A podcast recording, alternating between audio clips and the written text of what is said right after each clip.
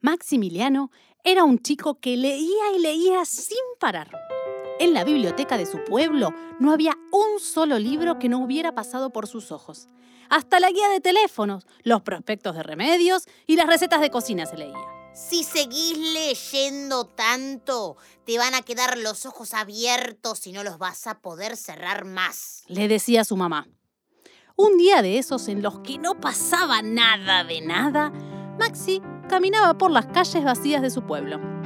Era la hora de la siesta y un vientito polvoriento enrulaba remolinos de hojas amarillentas aquí y allá.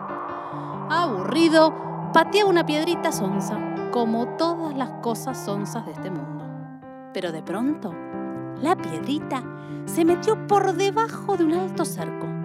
¡Ah, no! No te vas a ir así nomás, dijo Maxi. Tocó el lugar por donde se había perdido la piedrita y dos de las maderas se hundieron. Intrigadísimo, Maxi pasó por el hueco.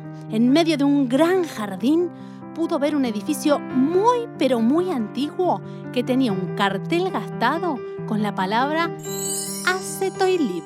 Maximiliano, que entre sus cosas siempre, siempre tenía un espejito, lo puso frente al cartel. ¡Ajá! dijo con voz de detective. Con que estamos al revés. Los escalones que conducían a la puerta de entrada bajaban en lugar de subir. Así que nuestro amigo tuvo que pegar un salto para introducirse en el extraño lugar. Adentro, el espectáculo era sorprendente.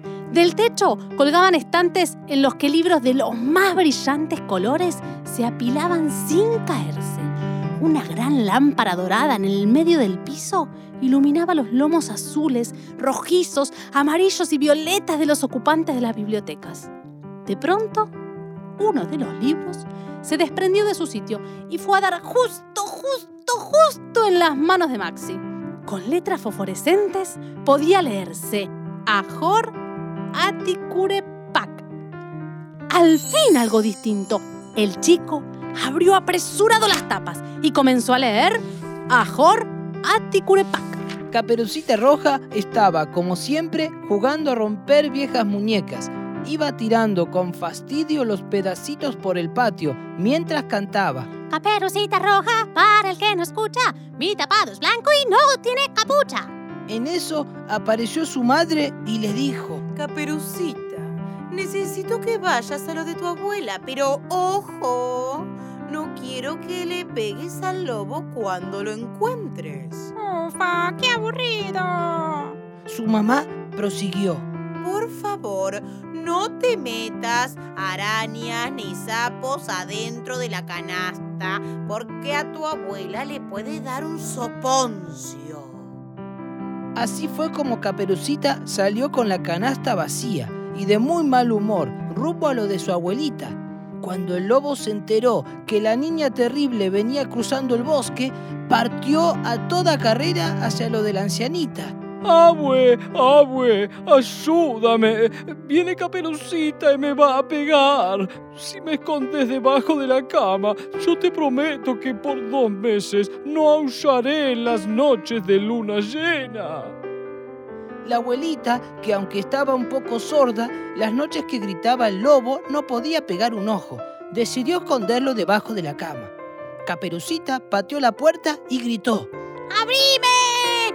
¡Abuela! Solo abriré si me prometes que no meterás víboras ni bichos feos en mi casa. Dijo la abuelita. Maximiliano, muerto de risa, leyó hasta el final el cuento. Y luego tomó otro, y otro, y otro más, y otro más, y otro más, bajándolos todos de los estantes del techo. Así pudo conocer la historia de Cenicienta, que mandaba a fregar a sus hermanas y a la que el príncipe jamás logró ponerle el zapatito porque calzaba como 40. Y la de Blancanieves, que muerta de envidia, envenenó a la madrastra porque era más linda que ella. Y la de la Bella Durmiente también, que en realidad sufría de insomnio.